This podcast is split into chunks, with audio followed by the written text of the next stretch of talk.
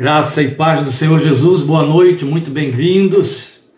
Neste momento, então, sua Bíblia, por favor, aberta em Efésios, capítulo 1, versículos 11 e 12, para considerarmos aí a sétima bênção. Ele nos elegeu para sermos para o louvor da sua glória. Esta é a sétima bênção de todas as bênçãos espirituais nos lugares celestiais em Cristo Jesus de que o apóstolo Paulo tratou no início deste capítulo, como temos visto até agora ao longo destas semanas. E aí, nos versículos 11 e 12, é onde nós temos a declinar esta sétima bênção. O texto diz: Nele fomos também feitos herança, ou como diz a nova versão internacional, nele fomos também escolhidos. Foi a, a escolha que eles fizeram para traduzir a expressão feitos herança nele também fomos feitos herança, tendo sido predestinados conforme o plano daquele que faz todas as coisas, segundo o propósito da sua vontade,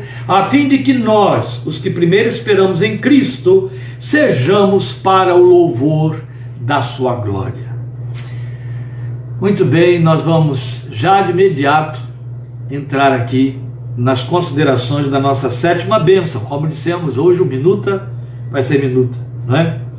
E é isso que temos aqui diante de nós. Ele nos elegeu para sermos para o louvor da sua glória. É evidente que esta assertiva que estamos fazendo aqui, ele nos elegeu para sermos, ela só é uma repetição daquilo que temos vi, vindo vendo é, desde o versículo 4, quando lemos ali, porque Deus nos escolheu nele e aqui temos de novo nele, não é? Nele fomos também escolhidos ou feitos herança, como dizem as suas versões, predestinados conforme o plano daquele que faz todas as coisas. Então, mais uma vez, nós voltamos a duas ideias centrais dentro da abordagem que o apóstolo Paulo faz, de todas as bênçãos espirituais. Primeira delas, aquilo que estamos voltando a duas bênçãos centrais. Então, a primeira dessas duas bênçãos, que Jesus é o eixo pelo qual e através de quem todo o plano eterno de Deus se torna possível e se realiza. Lembremos que é a segunda pessoa da Trindade. Lembra? Nós estivemos considerando aí a primeira pessoa que vai dos versículos 3 a 6, depois a segunda pessoa, o eixo, aquele através de quem Deus realiza todo o plano. Deus, a primeira pessoa, lá dos versículos abordadas dos versículos 3 a 6, a partir do versículo 7, indo até aqui no versículo 12. Então aqui, hoje, estamos findando a abordagem a respeito desse plano acontecendo através do Filho, a segunda pessoa da Trindade, 7 a 12. E a partir de semana que vem, querendo Deus, veremos então a terceira pessoa da Trindade, todas as três pessoas, ou seja, a Trindade Santa, toda ela envolvida no plano eterno da minha redenção e da sua redenção. E aí, como temos dito desde o início, especialmente a partir do versículo 7, que Jesus é o eixo através de quem Todo esse plano que você viu lá no versículo 4, especialmente, esse plano eterno de Deus se torna possível e se realiza. Agora, de novo, não é? Propósito, finalidade, então a segunda coisa que a, a qual a gente volta, propósito, finalidade daquilo pelo que e para o que fomos escolhidos desde os dias da eternidade. Para sermos.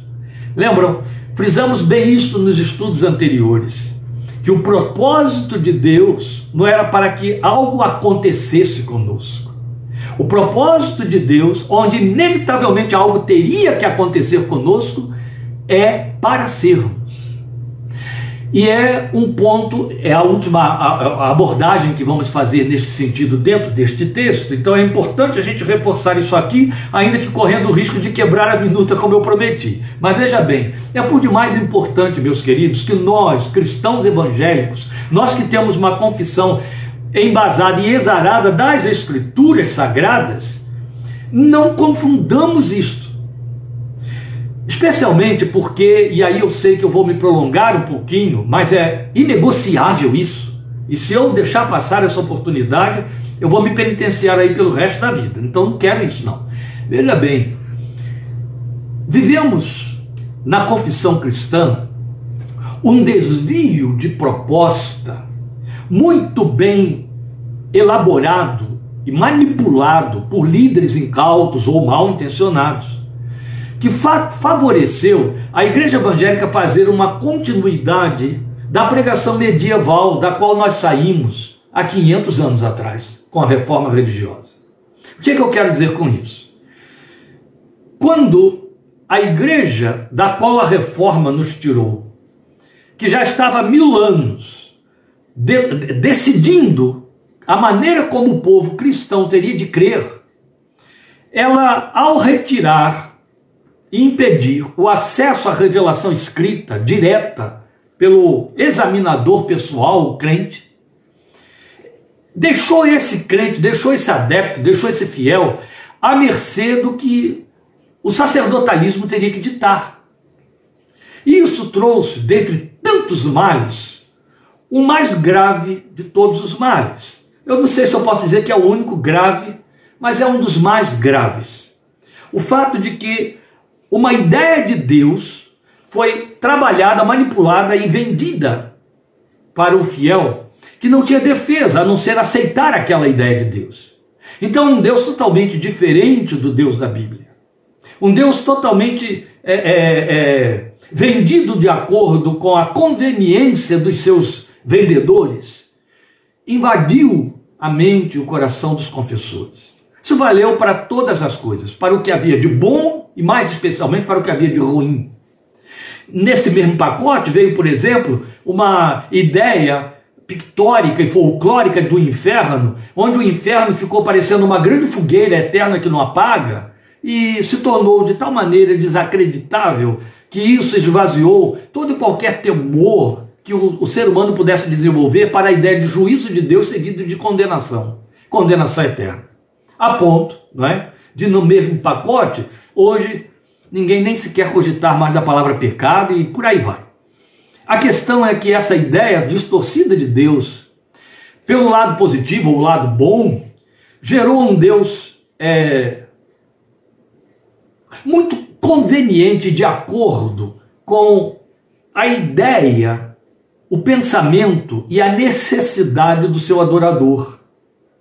Ele então deixou de ser um Deus soberano independente. Ele passou a ser um Deus segundo os critérios do adorador. Hoje, porque a igreja evangélica importou isso, eu chamo de a imago de Deus que alguém internalizou. Hoje ainda temos muitos herdeiros dessa ideia distorcida onde o Deus da Bíblia não tem uma imagem independente, não se destaca como ele é, sem os adereços, sem as atenuações, sem os acréscimos que os nossos caprichos, nossas necessidades impõem. E aí cria-se uma ideia de Deus tão de acordo com a conveniência e necessidade de quem quer esse Deus, que ele se torna um Deus falso. Um Deus que não encaixa no Deus da Bíblia. Quando você vem para o Deus da Bíblia, ele parece que está fora. É de tal ordem que até mesmo entre evangélicos há aqueles que preferem pensar em Deus só à luz do Novo Testamento, porque aí ouve falar de Jesus, do amor de Deus em João 3,16, aquele Deus amoroso, bonachão, Papai Noel, e nada com aquele Deus da Bíblia que parece ser muito iracundo e, e, e exercendo juízo e condenando o Deus da lei. Mesmo porque entendem que graça é o oposto da lei, e aí eu quero Deus da graça. Ah, Deus mudou. Porque veio a graça através de Jesus, Deus mudou, não é mais aquele Deus. Deus mudou o coração dele, Deus mudou o pensamento dele, Deus mudou a personalidade dele, o caráter dele e a moral dele. Ora, eu não estou exagerando nenhuma única palavra de toda essa reverberação que eu fiz aqui. Tudo isso, meus queridos, está no contexto da confissão do cristão evangélico dos dias de hoje, em sua grande maioria, e muito apoiados na graça barata. De tal maneira nós vamos encontrar crentes e não crentes, muito ofendidos com Deus quando Deus não responde às suas orações. Ó, não responde, já estou pondo entre aspas, às suas orações, está tudo entre aspas. Deus não atendeu o seu desejo, a sua necessidade, não fez caso das suas lágrimas, da sua dor, do seu desespero, porque dentro dele está fabricado um Deus que é um lojista, um Deus que é um balconista, um Deus que está ali para vender a ele o produto que a sua fé compra. Eu sei que são palavras muito pesadas as que eu estou usando, mas sabe o que acontece? Esquece o adjetivo pesado e no lugar dele põe realista. Essa é a verdade. quando a gente vai de frente a adorar e ver e conhecer o Deus da Bíblia que não tem compromisso nenhum com o meu imaginário, ele parece que não encaixa nesse imaginário, nesse imago, esse Deus internalizado. E isso é muito complicado.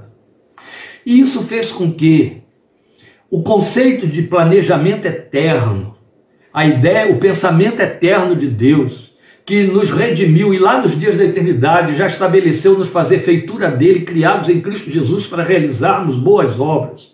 O conceito de Deus nos ter eleito desde os dias da eternidade, nos ter escolhido em Cristo.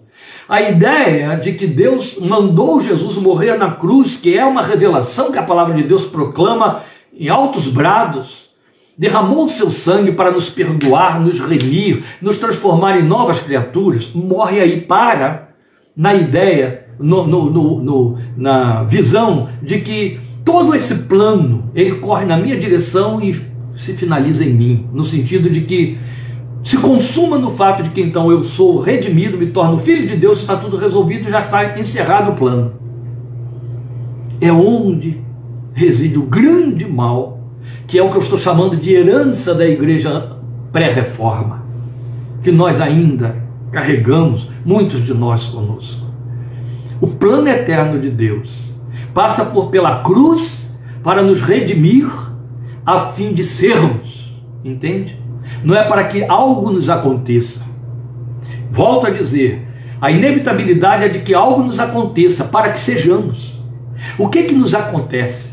O que nos acontece é novo nascimento, é deixarmos o velho homem, é irmos para a cruz e buscarmos ali perdão, reconciliação com Deus, recebermos o perdão dos pecados e a vida eterna que Jesus nos inocula pelo sangue que ele derramou. E não para aí.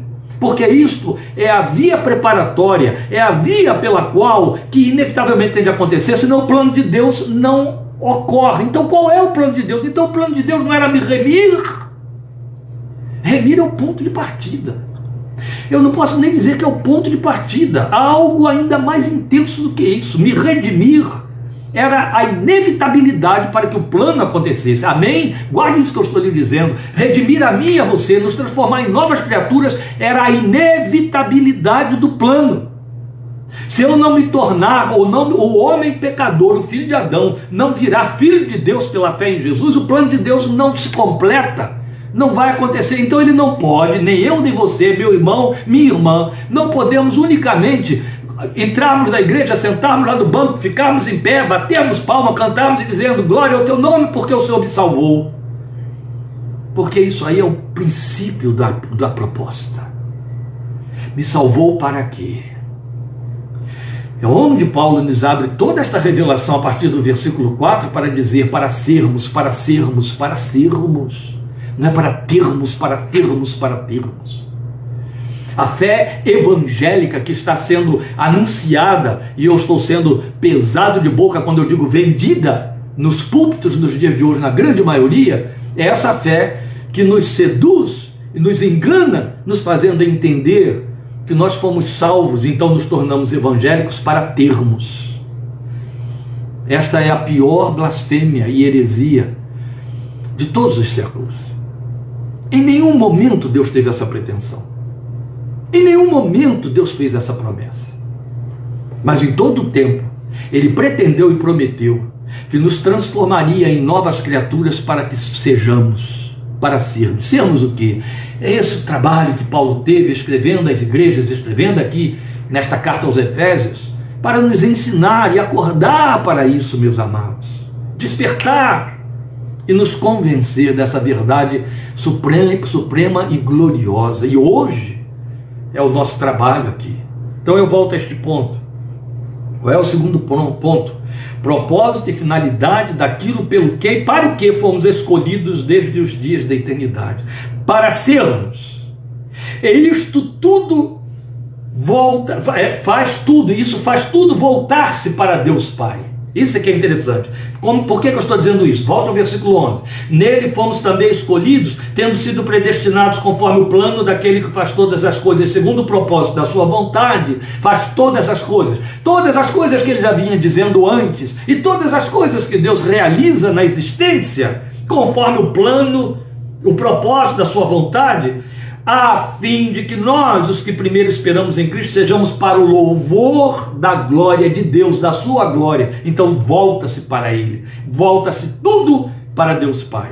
Então vamos lembrar, nós vimos isto no verso 4, para sermos santos e irrepreensíveis em Sua presença. Depois no verso 5, para sermos adotados como filhos. Está vendo aí? Para sermos, para sermos.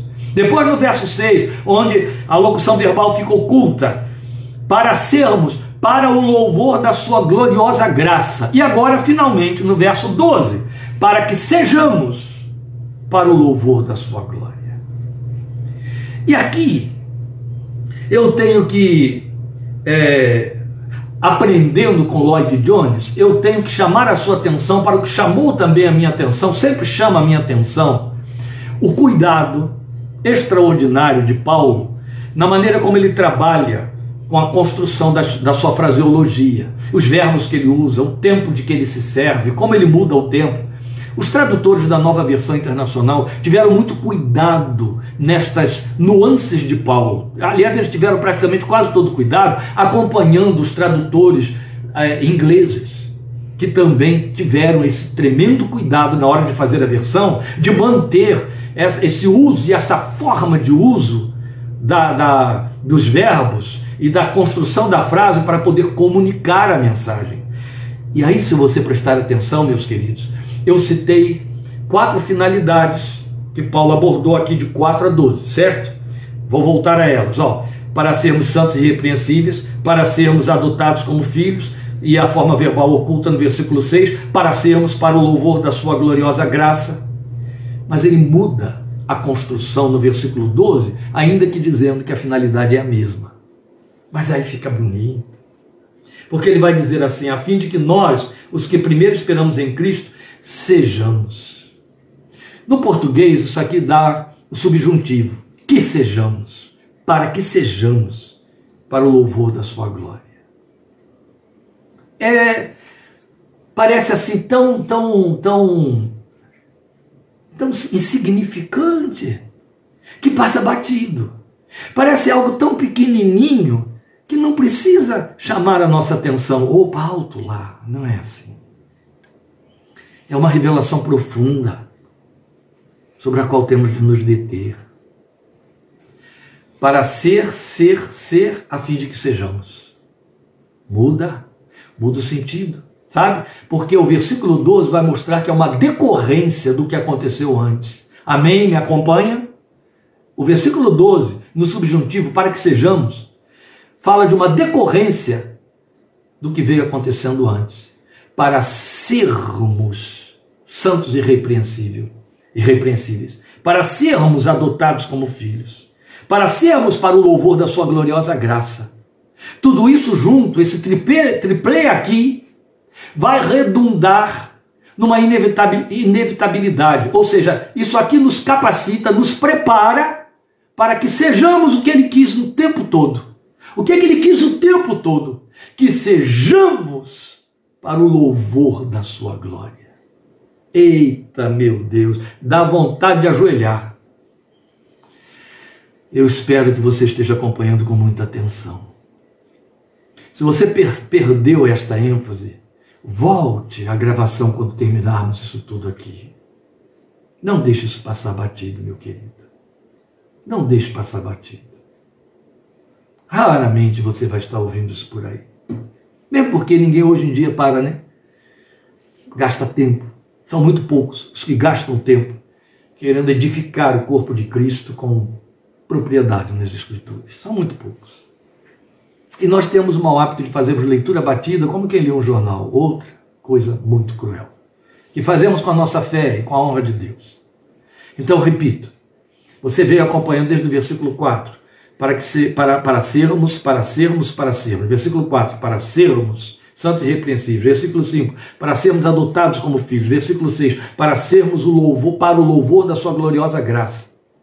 Isso aqui nos faz constituídos isso nos constitui e redunda em todo o propósito. Então ele nos preparou para que algo acontecesse, que é todo o propósito, é a finalização, é o fechamento do propósito.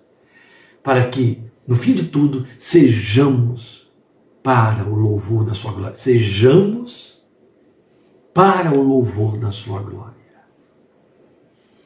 Volte nos evangelhos a João capítulo 4. Volte aos salmos, especialmente Davi. Mas basta Jesus conversando com a samaritana em João capítulo 4. João capítulo 4 e também Atos capítulo 17, a conversa de Paulo com os filósofos de Atenas. Jesus diz para a mulher samaritana em João 4: Deus é espírito e importa que os seus adoradores o adorem em espírito e em verdade, porque Deus busca adoradores que o adorem em espírito e em verdade. Quando nós antecipamos o significado do que está no versículo 12, ao considerarmos o versículo 6 que fala do louvor da sua gloriosa graça, e eu disse que eu estava antecipando o versículo 12, então por isso que eu estou dizendo que hoje a gente vai passar mais depressa sobre isso aí. É, nessa ocasião, eu mostrei aos irmãos o fato de que Deus está cercado por toda a eternidade de adoradores perfeitos. Até Satanás, antes de cair, era perfeito. A descrição que a Bíblia faz profética dele em Isaías diz que ele era, é, era sinete da perfeição. E é evidente, Deus faz tudo perfeito. Então, os anjos que o adoram, você tem aquela antífona em Isaías capítulo 6, você tem todos aqueles corais que são apresentados em Apocalipse capítulo 5 e, diante, e em diante, são suficientes para que você entenda que Deus recebe pela eternidade a adoração perfeita da qual ele é digno.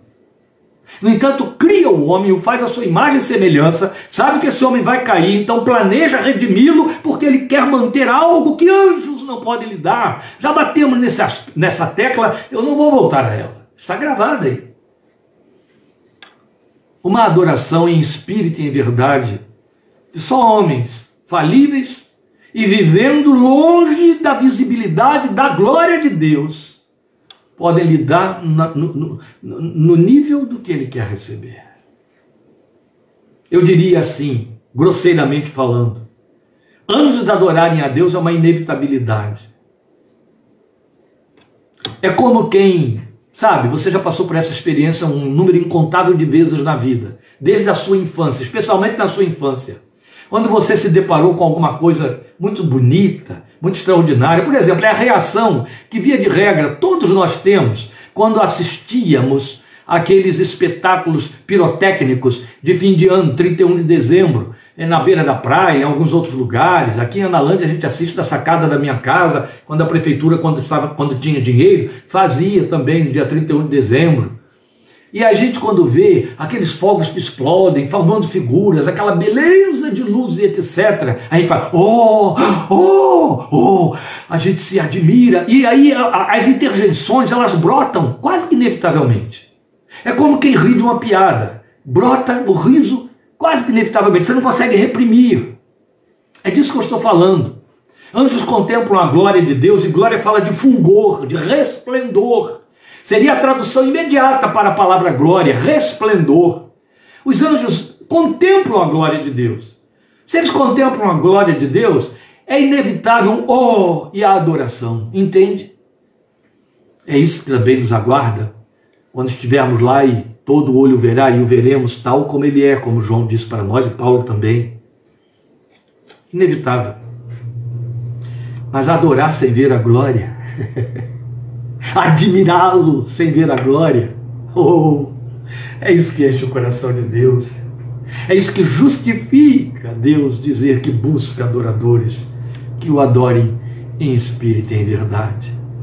E só há um tipo de criatura que ocupa esse lugar: o homem e a mulher, porque Jesus morreu, feitos à imagem e semelhança de Deus. Entende? Seus encantamentos, suas palavras de adoração, suas expressões de louvor, suas lágrimas contam muito para Deus. Quando são expressão de um coração sincero, que se dobra diante dele, não apenas a gratidão. Gratidão se impõe sobre nós. Gratidão é imperativo apostólico. A Bíblia manda você dar graças, Jesus manda você dar graças. Então não há espontaneidade aí, há adoração espontânea. A gratidão nem é espontânea, a gratidão está na inevitabilidade dos anjos que adoram a Deus. Mas a adoração, ela é espontânea. Eu não vejo essa glória, no entanto, eu o admiro. E quando ele manifesta através de alguma coisa que realiza, aí o coração se quebra e o adora. É isso que ele espera. Só que o que você ouviu aqui é que ele preparou tudo isso para receber essa glória através da sua vida, não é a, da sua boca, mas através da sua vida. Então, como eu quero otimizar, e aí ó, já passei as meia, a meia hora separada para a nossa minuta, e daí? Eu tô, não estou preocupado, você está? Não, só lamento aqui que eu te fiz uma promessa que eu não vou cumprir. Mas vamos lá. Antes de nós pensarmos no alcance do significado desta comunicação, do versículo 12, na qual, como eu já disse, tivemos entrada quando observamos o versículo 6, falando de que somos o louvor da sua gloriosa graça, não é? Veja, é importante a gente voltar ao verso 11, porque ele faz a preparação deste comunicado, dizendo que Deus nos fez herança de Cristo. Esta que é a informação inédita aqui no texto para nós. Já que a do 12 nós antecipamos no versículo 6. Deus nos tornou herança em Cristo. O texto diz que este é o propósito dele desde os dias da eternidade e ele teria de cumprir, porque, tal como disse Jó, nenhum dos seus planos pode ser é, é, impedido. E aqui o texto diz tacitamente para nós que fomos é, é, feitos herança predestinados conforme o plano daquele que faz todas as coisas, segundo o propósito da sua vontade. Quer dizer, a sua vontade não se frustra, em hipótese alguma. Então, como já tínhamos dito, somente alguns manuscritos trabalham com este termo aí, feitos herança, que a NVI aqui coloca é, é, escolhidos, né? o que reforça o termo predestinados. Mas veja, aqui o foco não reside na ideia de eleição eterna, não é isso. Até já passamos por isso quando falamos no versículo 4 aí. Mas realização de um plano. E qual era o plano? Olha, o apóstolo nos informa que Deus nos pensou como herança de Cristo, herança para Cristo.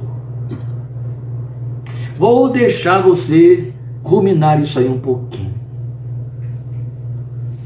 Deus planejou toda a redenção e disse na economia eterna da Trindade: Eu vou lá, através de você que vai encarnar como meu filho, e vai redimi-los, vai comprá-los para mim. Mas depois que você os comprar para mim, eu vou dá-los a você como sua herança. O prêmio da grande obra de redenção. E eles vão ser sua herança. Você vai herdá-los meu filho, meu filho unigênito, você vai herdar o Kleber, ele vai ser sua herança, vai herdar a Nélia, vai herdar a Janduí, vai herdar a Denise, a Lília, vai herdá-los. Você vai herdar o Edivaldo, vai herdar o Eugênio, você vai herdar a Ed, você vai herdar, eu vou dá-los, vão ser sua herança. Aleluia, está aqui. Amém, está aqui. Deus nos pensou como herança de Cristo. Deus nos pensou para nos dar a Cristo como prêmio do resgate pago. E isso nos faz pensar, ou lembrar, melhor dizendo, lembrar, as várias vezes em que a oração do Filho de Deus, registrada em João 17, nessa oração, o Senhor repetiu a expressão: eram teus e tu os deste a mim. Ah, isso exige uma reverência. Vou parar um pouquinho porque não dá, tem que adorar, tem que adorar. Aleluia. Oh Pai, foi o que ele disse, eram teus, oh Jesus, glória ao teu nome, glória ao teu nome, glória ao teu nome. Eu imagino o teu coração exultando e a gratidão profunda quando levantaste teus olhos ao Pai na última oração, aquela que te despedia dos teus e tu disseste ali, eram teus, Pai, e tu os deste a mim. Glória ao teu nome. Então, eu te pertenço duas vezes, Filho de Deus. Aleluia. Aleluia. É na oração de João 17, amados. Eu não posso deixar de ler o texto, não tem como não ler. Eu vou mostrar a você as vezes várias em que ele repete essa expressão. Vai comigo lá, procure comigo aí, abre sua Bíblia, João capítulo 17, e leia lá, veja o versículo 2. Ele começa a oração, eu vou ler o 2, porque ele começa a oração no final do 1. Um, eu vou ler desde o final do 1. Um. Pai, chegou a hora. Glorifica o teu filho para que o teu filho te glorifique, pois lhe deste autoridade sobre toda a humanidade, para que conceda a vida eterna a todos os que lhe deste.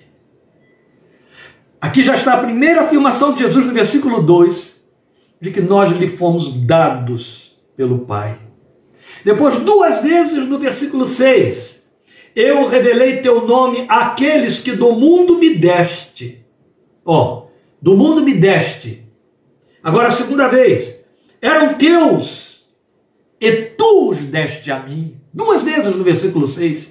Eram do mundo, tu me deste. Eram teus, e tu os deste a mim. Aleluia. Estavam no mundo, já eram teus, pelo teu plano eterno.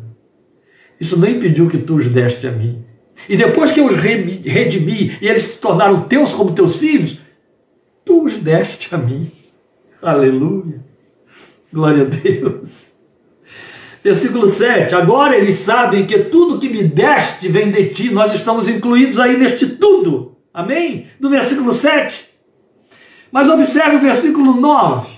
Vamos a ele. Eu rogo por eles.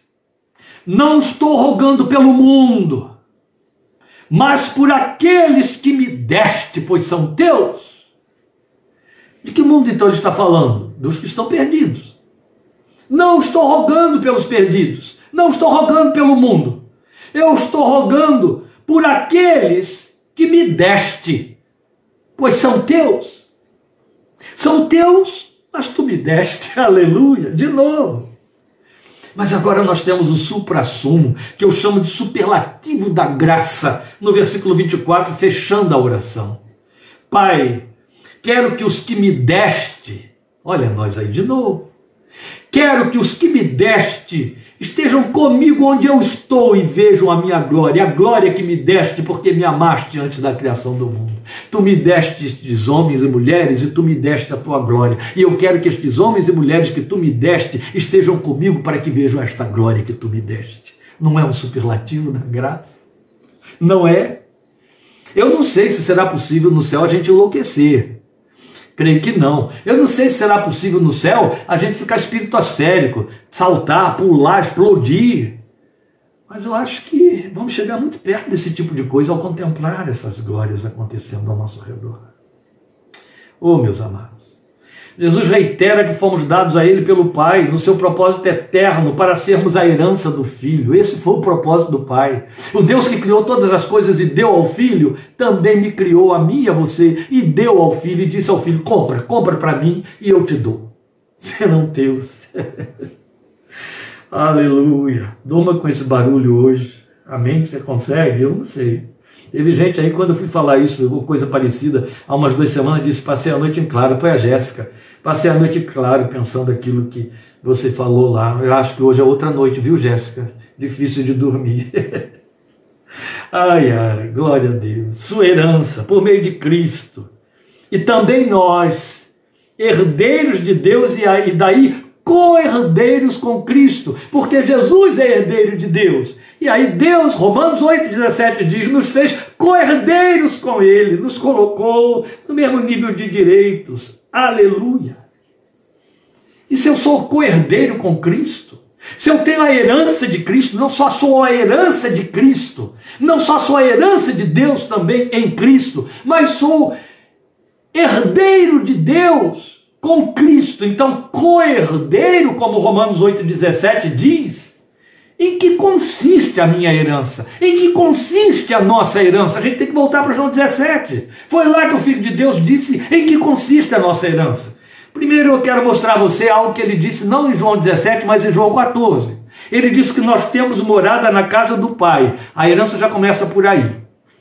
Eu, como muita gente da minha geração, sou filho sem herança. Ou seja, meus pais não me deixaram herança, coitados, pobres. Mas eu, se não, ainda que eu não tenha recebido herança alguma de pai terreno, a Bíblia já me disse que pelo sangue de Jesus eu tenho herança de morada eterna. Eu tenho palácios no céu. Esta é a primeira herança de que a Bíblia fala para mim. Temos morada na casa do Pai. E aí, na oração de João 17, Jesus deixou explícito que herdamos o nome do Pai, a sua palavra, o seu amor. Esta é a sua herança. O nome do Pai, a palavra do Pai e o amor do Pai. Sabe o que, que esse triplê constitui? Numa outra herança, que eu diria quinta herança, autoridade. O nome do Pai, a palavra do Pai e o amor do Pai te enchem de autoridade em Cristo Jesus. Daí Jesus ter dito na grande comissão em Mateus 28, 20, 19 20: Eis aí vos dou autoridade. Toda autoridade me foi dada pelo Pai e eu vos dou autoridade e em Lucas 10, 19, mais explicitamente ainda, eu vos tenho dado autoridade sobre toda a força maligna e nada absolutamente lhes fará mal algum. Glória a Deus. Mas lembra o que eu disse que em Romanos 8, 17, fomos anunciados como co-herdeiros de Cristo, herdeiros de Deus e co-herdeiros de Cristo. Pois bem, herdeiros da autoridade de Jesus, para que mais? Quem quer mais o quê? Mas lá em Romanos 8,17, Paulo nos avisa que os herdeiros da glória também herdam a participação em seus sofrimentos. É o outro lado da moeda. Isto é para a gente que nasce de novo, meus queridos. Não é para quem apenas experimenta um envolvimento evangélico, uma crise religiosa. Não. Pois então, agora estamos prontos para discutir o fato de que no verso 12, o apóstolo nos mostra que o resumo de todo esse propósito divino era nos fazer objetos do louvor da glória de Deus. Bem, como eu já adiantei isso na discussão de, de Efésios 1,6 e em outras observações e outras palestras, eu vou passar muito ligeiro e encerrar. É inevitável pensar em Mateus 5,16, que saiu da boca de Jesus no grande sermão do monte e registrou-se em Mateus 5,16 assim resplandeça. Depois dele ter dito, vocês são a luz do mundo, ele declarou: então resplandeça a luz de vocês diante dos homens, para que eles vejam as obras de vocês, suas boas obras, e então deem glória ao Pai de vocês que está nos céus. Entende o versículo 5,16 de Mateus? que através dos nossos atos de justificados pela fé, de novas criaturas em Cristo, de filhos de Deus nascidos de novo, regenerados pelo sangue de Jesus, os nossos atos, as obras decorrentes dessa nossa nova vida possam ser observadas pelos homens e ao perceberem o que há de divino nisso, eles deem glória ao nosso Pai que está nos céus. Este é o sentido em que você se torna o louvor da glória de Deus. Entende? Mas é inevitável com isso também pensar antecipadamente, eu digo antecipadamente por uma razão óbvia, em Efésios 3:10. Por que que antecipadamente? Porque vamos chegar lá, em Efésios capítulo 3, versículo 10. Mas agora eu tenho de antecipar para poder explicar 1:12 de Efésios. A intenção dessa graça, Paulo está dizendo, a intenção, o propósito por detrás dessa graça que você recebeu, é isso que ele está dizendo com intenção. A intenção dessa graça era que agora mediante a igreja, que somos nós, a multiforme sabedoria de Deus se tornasse conhecida dos poderes e autoridades nas regiões celestiais. Quando chegarmos lá, vamos trabalhar esse maravilhosíssimo versículo em todo o seu significado e dimensões. Mas percebe? Em Mateus 5,16, Jesus disse que os homens vão olhar para nós, verem os frutos do nosso novo nascimento, teriam de ver, e ao verem, uma vez identificando como divinos, eu não estou falando de milagres, ele falou boas obras, vão dar glória a nosso Pai que está nos céus. Da mesma maneira como Paulo disse em Coríntios, que os homens, nós somos o quinto evangelho, os homens vão ler em nós cartas vivas de Cristo, a mensagem do Evangelho. Nós somos carta viva de Cristo escrita em nossos corações. Está escrito lá. Cartas que os homens leem. E ele diz que os homens leem. Nossa vida é um livro aberto quando se trata de sermos cristãos. Não há lugar para falcatrua, não há lugar para plano B, não há lugar para um, um, um, comportamento que fica escondidinho ali no canto, como era do velho homem, mas ninguém precisa ficar sabendo. Não há lugar. Simplesmente não há lugar. É um livro aberto a vida. E aqui Efésios 3,10 diz que agora não mais os homens, mas os poderes, as potestades, as autoridades espirituais vão olhar para nós, comprovando, confirmando, 1 Coríntios 4,9, que somos postos como espetáculo tanto a anjos quanto a homens. Está escrito lá, homens, Mateus 5,16, anjos, Efésios 3,10. E eles olham para nós e dão glória a nosso Pai que está nos céus. Com isto, Paulo nos introduz nas duas bênçãos restantes que revelam para nós como Deus se garantiu a nosso respeito para que o seu plano não viesse a falhar, nem venha a falhar. É o que nós veremos, e isso vai nos levar a concluir mais uma vez que tudo nos vem dele, nada parte de nós mesmos. É o que veremos semana que vem, nos versículos 13 e 14 fechando aí a oitava e a nona bênção, e certamente vou trabalhar só com 13, oitava bênção, parte 10, e depois a, a nona bênção, é, parte 11, versículo 14. Então, versículo 13, semana que vem, 8 da noite, 8 e meia da noite, espero que você esteja postos, creio que vai estar, porque uma palavra desta nos põe de joelhos diante do Senhor para adorá-lo, porque é uma revelação altamente significativa. Você foi estabelecido para ser o louvor da glória de Deus eu encerro fazendo algo que nunca é muito simpático, mas se impõe sobre mim, faz parte das minhas antipatias, que compõem a minha personalidade. É olhar você aí, olha, face a face,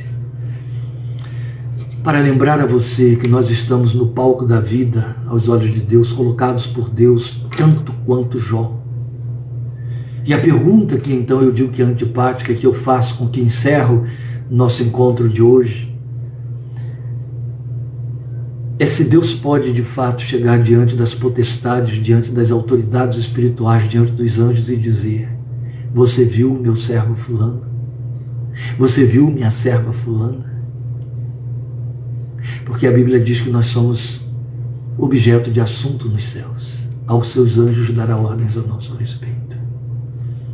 Pense nisso, amém? Deus te abençoe.